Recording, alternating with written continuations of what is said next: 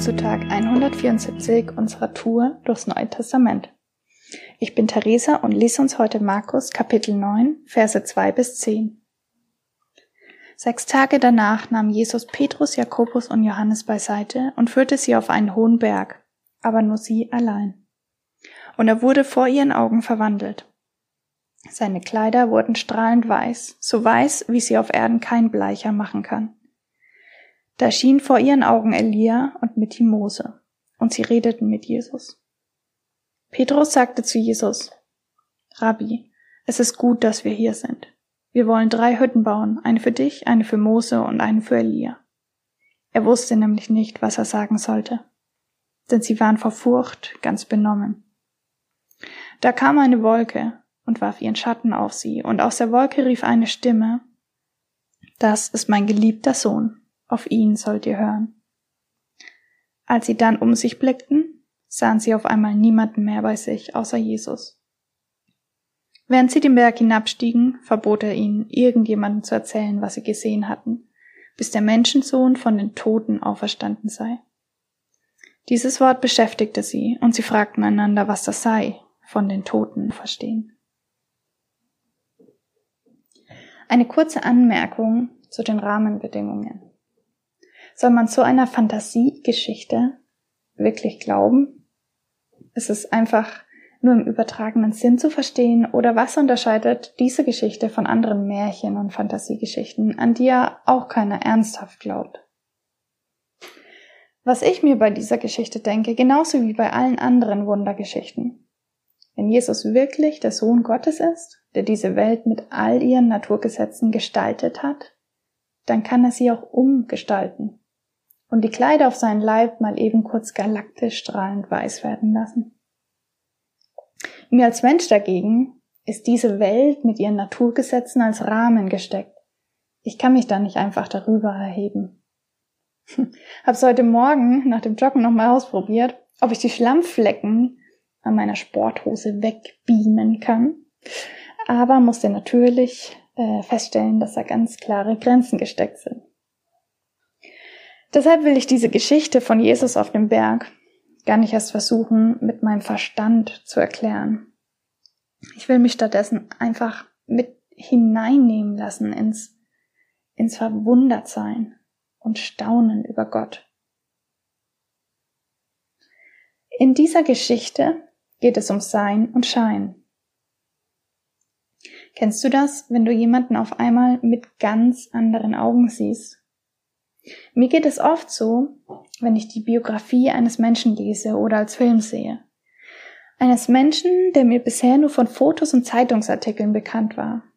Es lässt die Person in anderem Licht erscheinen, wenn ich auch andere Seiten kennenlerne, die in der normalen Nachrichten nicht so beleuchtet werden.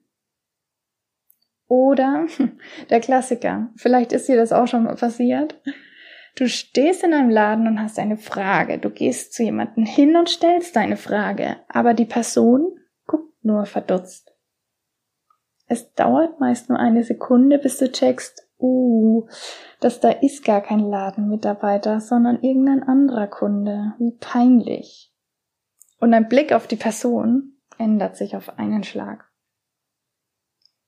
So in etwa ist es vielleicht auch den drei Männern ergangen, die mit Jesus auf den Berg gestiegen sind. Sie hingen zu dem Zeitpunkt schon monatelang mit ihm ab und hatten eine genaue Vorstellung davon, wer er ist, was er tut, was er sagt, was er kann. Sie kennen ihn, wie er nette Geschichten erzählt und neue Bekanntschaften schließt, wie er hungrig ist und seine Kleider ganz staubig sind, wie er hunderte von Menschen ähm, Geschichten erzählt und wie er sich in die Einsamkeit zurückzieht.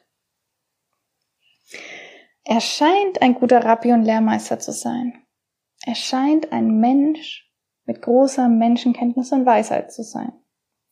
Doch auf dem Berg verschwimmt der Schein und das echte Sein von Jesus zeigt sich. Dort sehen sie ihn ganz anders. Was sehen wir in diesem Bibeltext von Jesus? Erstens, er ist eine Lichtgestalt, also irgendwie anders als wir Menschen, irgendwie nicht von dieser Welt. Und zweitens, er ist Sohn, geliebter Sohn. Das jedenfalls wird laut und deutlich gesagt.